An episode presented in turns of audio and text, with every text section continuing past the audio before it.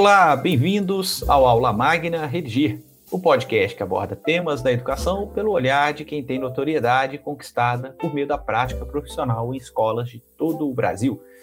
Como você já sabe, eu sou o Rodrigo Simões e no episódio de hoje nós vamos tratar da Pesquisa Nacional sobre Práticas Pedagógicas em Redação, uma grande novidade agora em 2022, que é a sua edição Ensino Fundamental Anos Finais.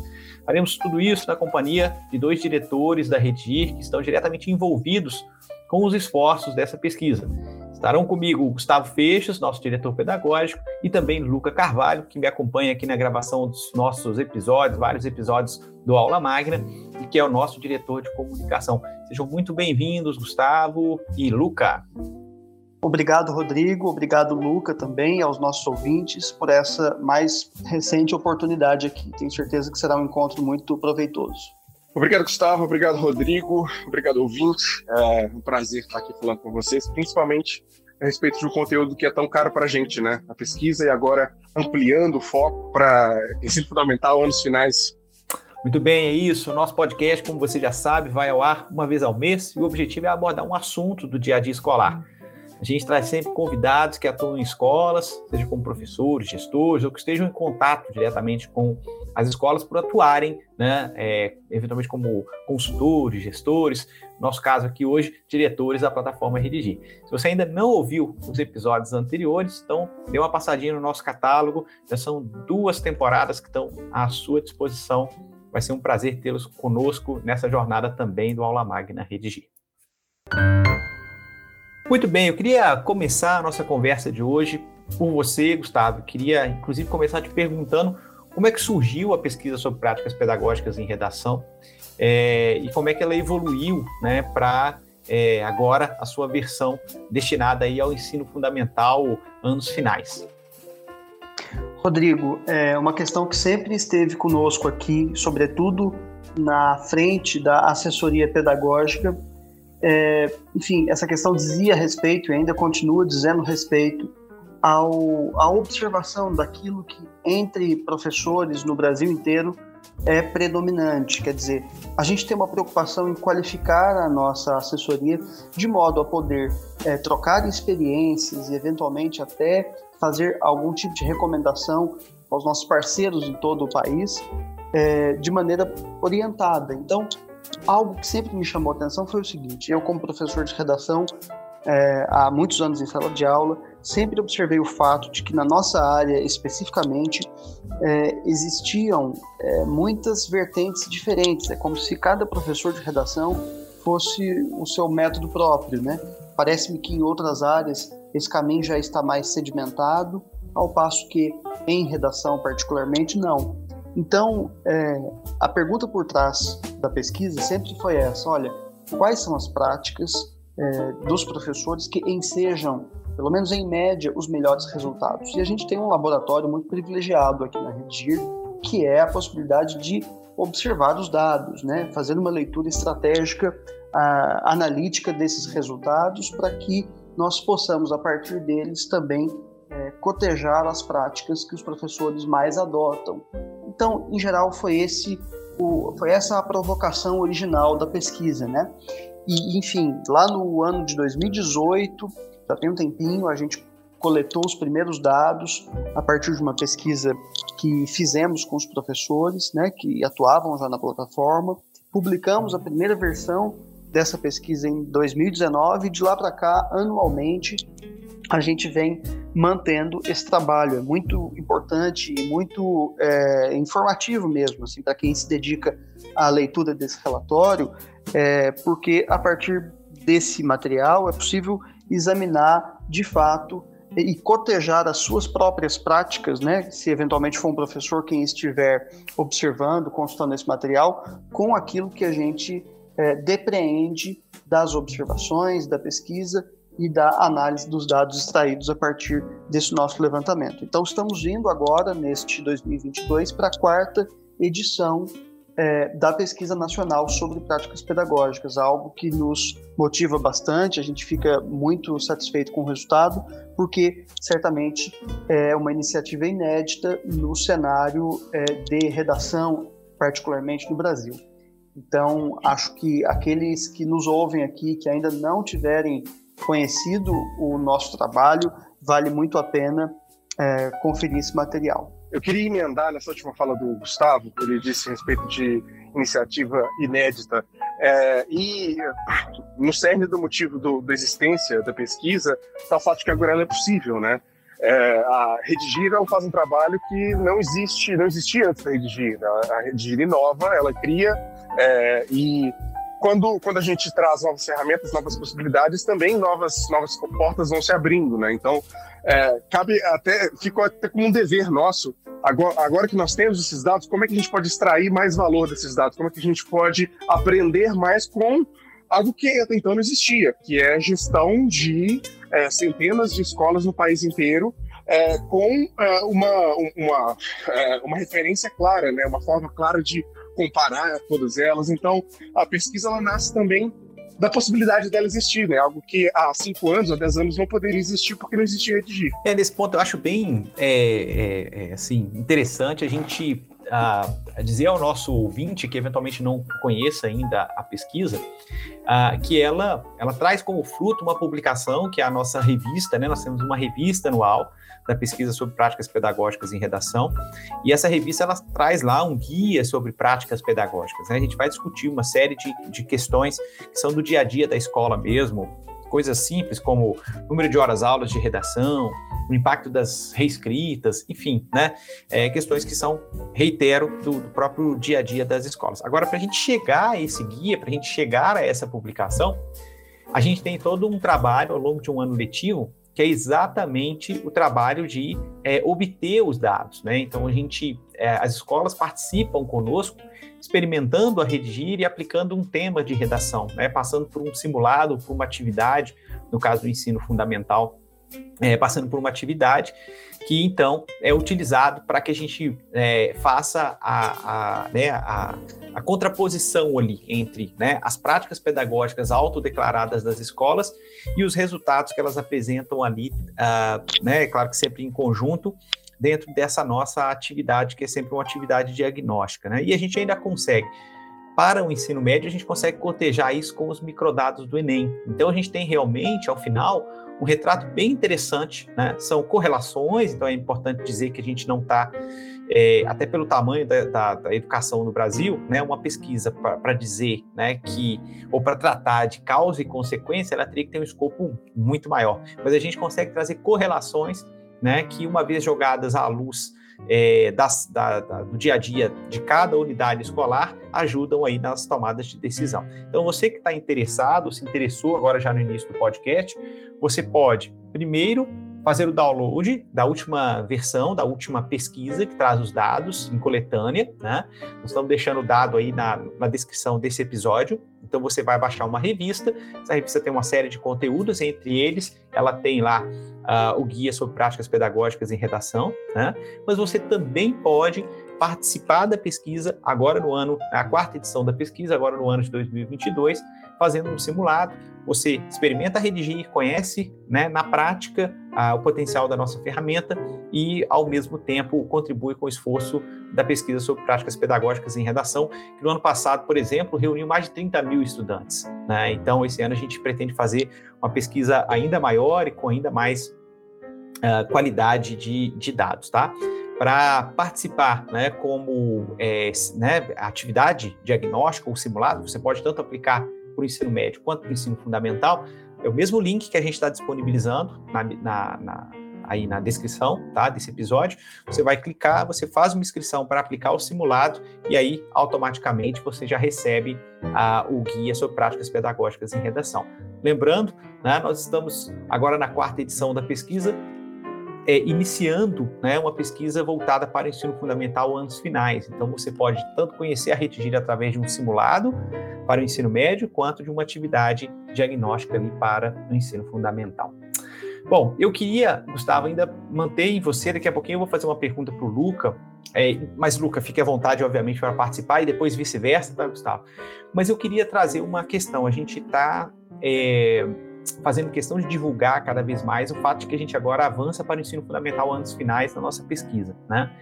E no caso do ensino médio, a gente tem uma, né, uma corte de dados ali que a gente usa, que são os microdados do Enem, para fazer comparação mesmo, né? Então funciona como uma espécie de régua.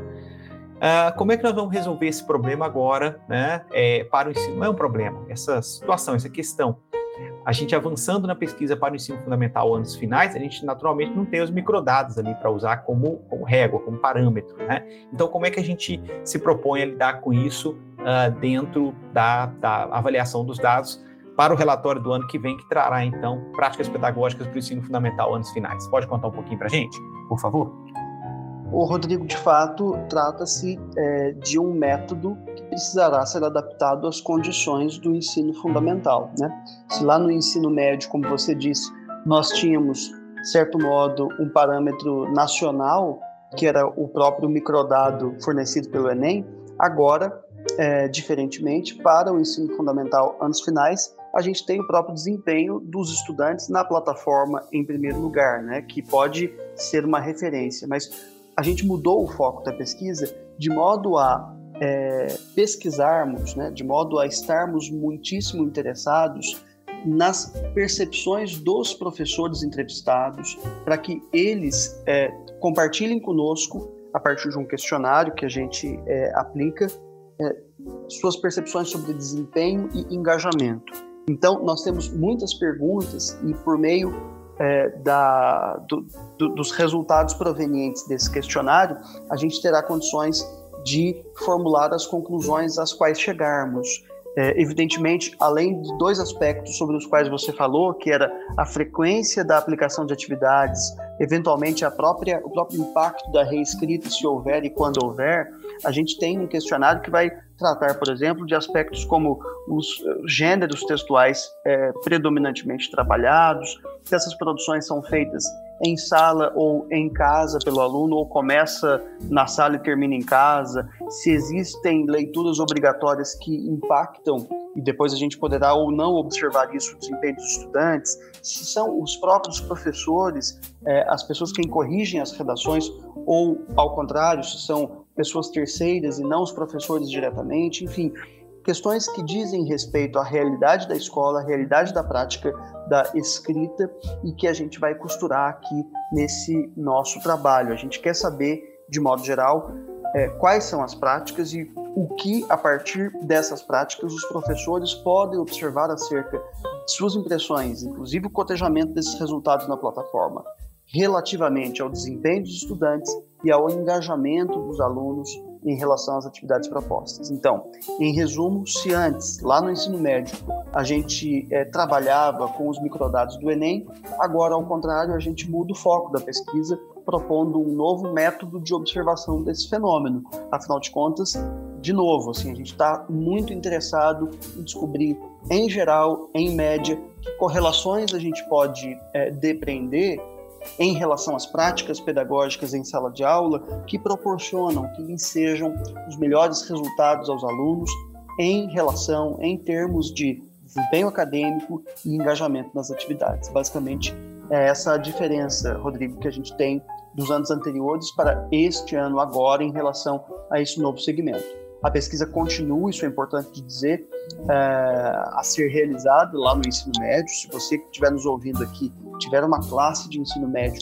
com a qual trabalhar para essa pesquisa, ela se mantém, mas do ponto de vista metodológico há uma mudança de foco aqui quando a gente for tratar é, do ensino fundamental anos finais. Eu acho uma pena que eu não tive durante toda a minha trajetória como coordenador pedagógico é, o acesso a uma e, por que não, a várias pesquisas como essas, porque a gente, é, no exercício, você sabe disso também, Gustavo, é, não só como professor, mas como coordenador, é, no exercício ali, a, do gerenciamento dessas questões de currículo, a gente toma muita decisão pautada na nossa própria experiência, né? Nossa própria experiência da nossa escola, do nosso cotidiano. Uhum.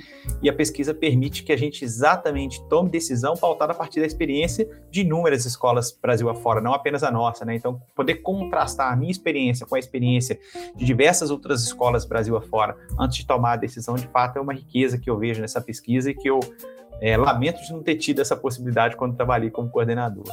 Claro, acho que tem uma questão, Rodrigo, que é, é a, o, o, como a gente se beneficia trocando experiências. O que, o que a Redigir se propõe a fazer certamente é um trabalho de mediação de experiências, né? Eu acho que frequentemente os trabalhos são muito solitários, né? A gente, cada, cada núcleo pedagógico ali na sua própria escola, lidando com a sua realidade, que evidentemente ela é incontornável, ela está posta.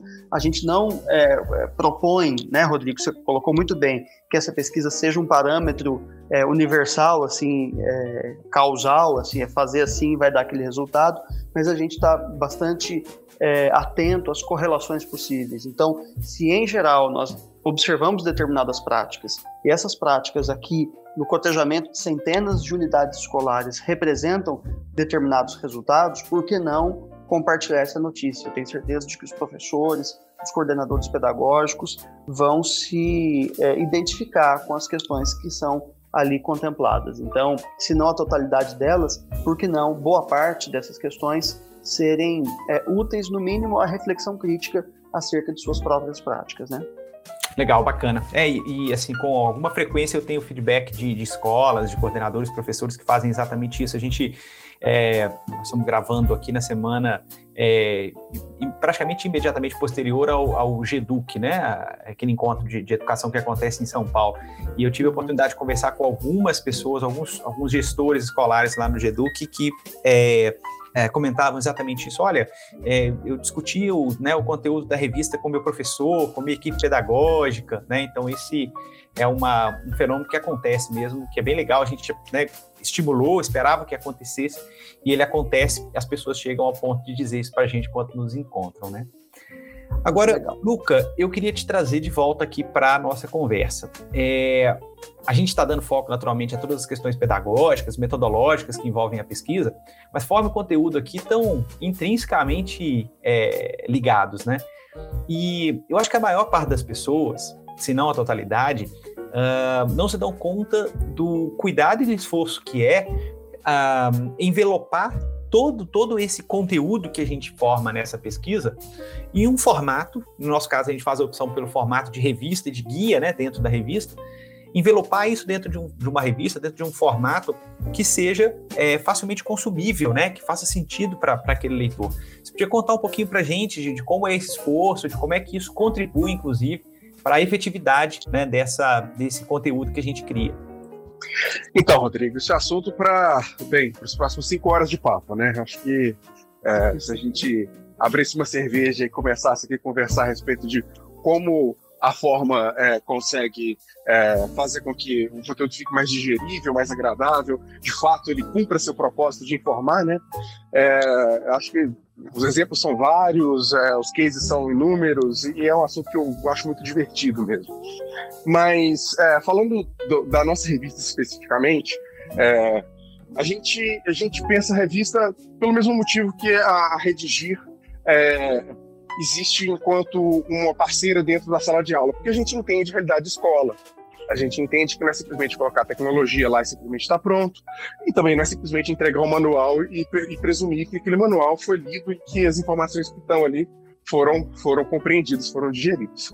Então, uh, obviamente existe o conteúdo uh, digital, né? A gente lança em PDF, é uma, é a forma ágil que a gente tem de distribuir para o Brasil inteiro, garantir que todos os nossos parceiros tenham acesso no dia 1. É, mas a gente entende a realidade da escola, a gente, a gente é, é uma empresa, nós somos feitos por professores, né? É, e a gente queria essa coisa física, sabe? Esse negócio de, olha, pô, esse conteúdo é tão legal que ele deveria estar na mesa do professor para ele poder é, é, é, checar eventualmente determinado artigo, determinado, é, determinado ponto ali para planejar sua aula. É, deveria ser físico, porque físico é bom de riscar, é bom de grifar, é bom de, de, de passar para pessoas, para indicar. Olha, uma coisa que você está com a revista debaixo do, baixo, debaixo do braço, você acabou de ler, e você passa para um colega que você sabe que também gostaria daquele conteúdo, é, a, até a recomendação vem, vem de outra forma, né? Você consegue colocar a revista na mão da pessoa, é, mostrar o, o, o, conteúdo que tem ali, mostrar a empolgação.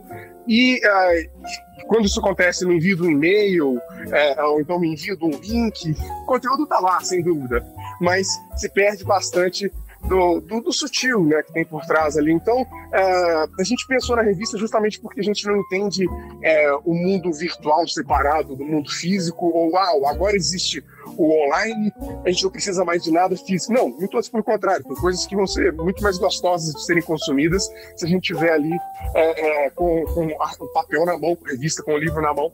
É, e a gente pensou também a revista porque a gente poderia, e, e assim fizemos, né, é, enriquecer o conteúdo, enriquecer a própria pesquisa com uh, artigos acessórios uh, exatamente ao CERN ali, que é a gestão orientada por dados.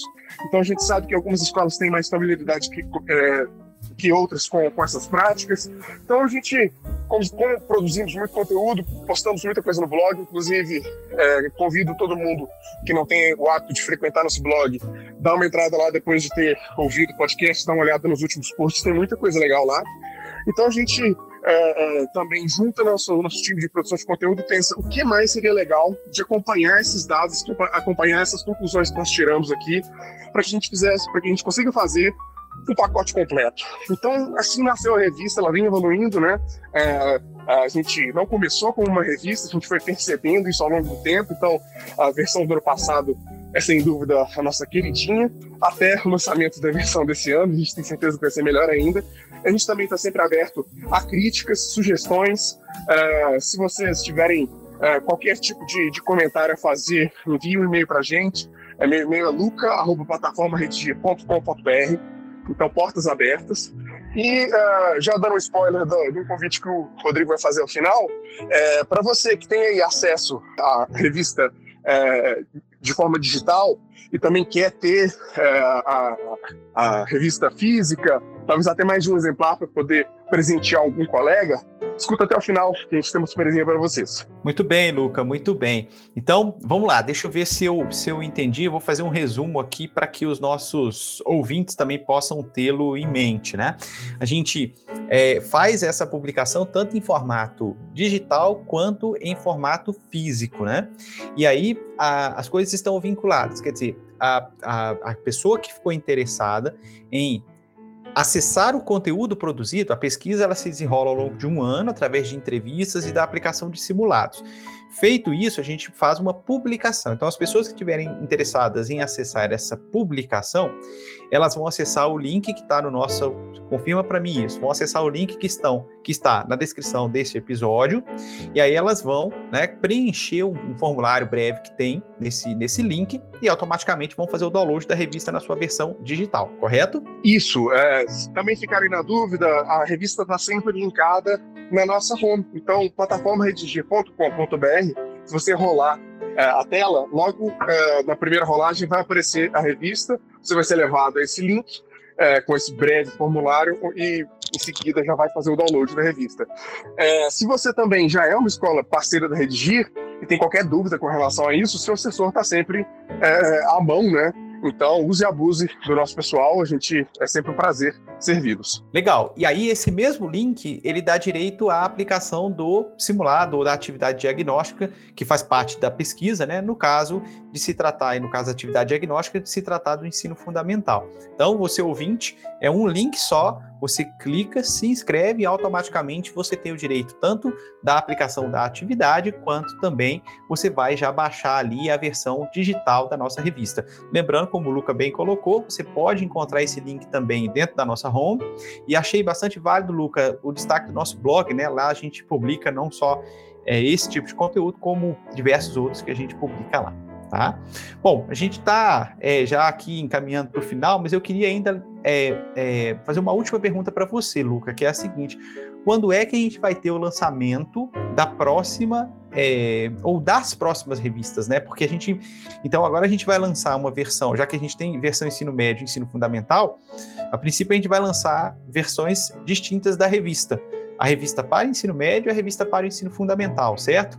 Então, a gente tem edição da revista Ensino Médio sempre lançada em meados do ano, então agora entre junho e agosto a gente pode esperar uma para ensino médio e para ensino fundamental. Quando é que a gente pode esperar a primeira versão da revista, né? a primeira versão do guia? Isso aí, Rodrigo. É... Em agosto a gente está planejando lançar a próxima versão, como você mesmo disse. A gente, a gente coloca junho e agosto, mas uh, muitas escolas estão voltando de aula ali uh, no início de agosto, né? então a gente acha que é um momento interessante para já começar com esse material na mão. Uh, e a nossa primeira versão da, da pesquisa para ensino fundamental a gente vai lançar no início do ano de 2023. Então a gente realiza pesquisa ao longo desse ano, por isso que a gente está convidando vocês aqui, qualquer escola que tiver, parceira nossa, que tiver curiosidade de entender um pouco mais, mais uma vez, os assessores estão sempre à mão. É, e a, ao longo desse ano vocês vão ouvir a gente falar um pouquinho mais disso ainda. Vai existir, vai existir algumas, algumas chamadinhas, provavelmente na, na revista que vai sair no meio do ano, vai ter algum tipo de informação com relação à pesquisa que também vai ser lançada no início do ano que vem. E a gente fica com uma periodicidade legal, né? Afinal de contas, a gente não está falando de notícia aqui, né? É um conteúdo mais rico, mais denso, então, a cada seis meses, a gente sempre vai ter alguma coisa saindo do forno para poder orientar os nossos parceiros. Legal, Luca, muito bacana, muito bacana.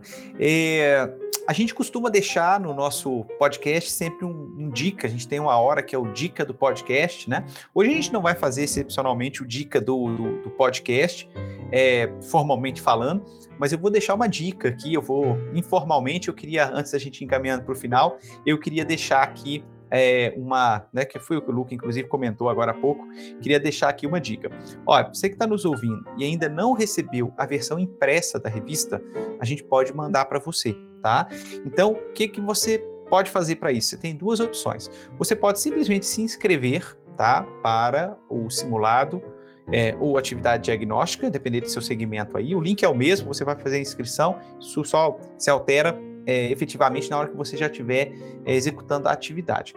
É, se você se inscreveu, automaticamente você vai receber a revista, tá? A gente, mensalmente, a gente faz um disparo via Correios para todo mundo que entra em contato com a gente faz essa inscrição.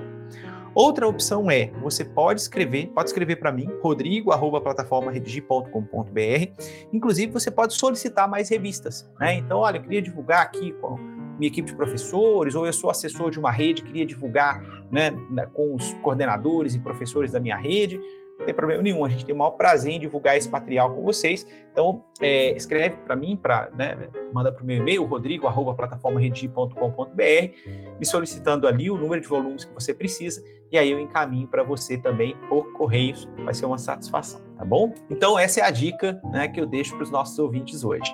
Rodrigo, eu queria deixar uma dica complementar, é, apesar de a gente ter falado que eu ia ter dica, né? Pelo dito tem. É, a pandemia está acabando, acabou, vamos ver. Tá, todo mundo acompanhando apreensivo, mas enfim, estamos progredindo, né? E com isso, é, estão de volta os eventos presenciais. Então, existe uma outra forma de você conseguir essa revista é, é, física é, que não seja pelos correios. É, vindo tomar um café conosco na Bet Educar. É, então, fica o convite para vocês nos visitarem no Transamérica Expo Center entre os dias 10 e 13 de maio. Nosso stand é qual, Rodrigo, por favor? Nosso stand é o C123, Luca, Transamérica Expo Center em São Paulo, lá em Santo Amaro, né? E o nosso stand é o C123. Chegando no evento, é facinho de achar. Perfeito. Então, é, caso é, você esteja em São Paulo, ou então tenha a oportunidade de visitar a Bet Educar, é, nós recomendamos, é, a gente está sempre presente, desde 2018 a gente foi em todas as, as edições, é, é uma feira muito legal para conhecer soluções de tecnologia, o congresso é muito interessante. É, e vocês têm a oportunidade de conversar conosco, a gente conversar a respeito, bem, da realidade da sua sala de aula, dos desafios que estão sendo enfrentados agora nessa volta às aulas, depois de dois anos de pandemia, até mesmo para para quem já é parceiro nosso e não nos conhece, ou então faz tempo que não, não nos vê, vai ser um prazer recebê-los lá. É sempre muito legal ter essa interação com todo mundo. E, é, como cerejinha do bolo, né, fica a oportunidade de pegar a revista conosco. E um cafezinho, pão de queijo, enfim, vamos ver o que a pandemia vai estar permitindo é, e o que nós mineiros vamos conseguir é, levar para lá, né? Mas, enfim, é, fica o convite, mais uma vez, agradeço a todos. Ô, gente, já que todo mundo fez é, exposição de dica aqui, é, embora não estivesse no script, eu vou é, me sinto obrigado a também fazer. Como o público deste podcast Aula Magna Redigir aqui é predominante um público, predominantemente um público de gestores e, e professores, queria fazer a, a autopropaganda do podcast Redigir, que é um podcast que a gente mantém para os alunos. Então, se você que nos ouve é, puder é, fazer aí esse encaminhamento dos nossos podcasts também para os seus professores e alunos, todas as semanas a gente publica um episódio novo discutindo um tema de redação. Então, acaba funcionando como um material de apoio que tem sido muito bem é, recebido aí por parte dos estudantes. Então, enfim, achei que fazia sentido relembrar o Rodrigo pessoal aí da existência desse nosso outro podcast aqui na Redigir. Muito bem, Gustavo, muito bem. Então, nós temos, para ficar bem claro para o público, nós temos o podcast Redigir, que é, é, é tá, né, tá sob responsabilidade aí do professor Gustavo Festa, professor Gislane também, que é a nossa responsável pela parte de produção de conteúdos, né? E é um podcast destinado a debater temas de redação, como o Gustavo disse, semanalmente. É, e temos o Aula Magna Redigir, que é um podcast já voltado para a gestão escolar. Então, essas duas são duas mídias interessantes aí para que, de fato, os nossos ouvintes acompanhem. Então, muito bem lembrado, viu, Gustavo? Muito bem lembrado.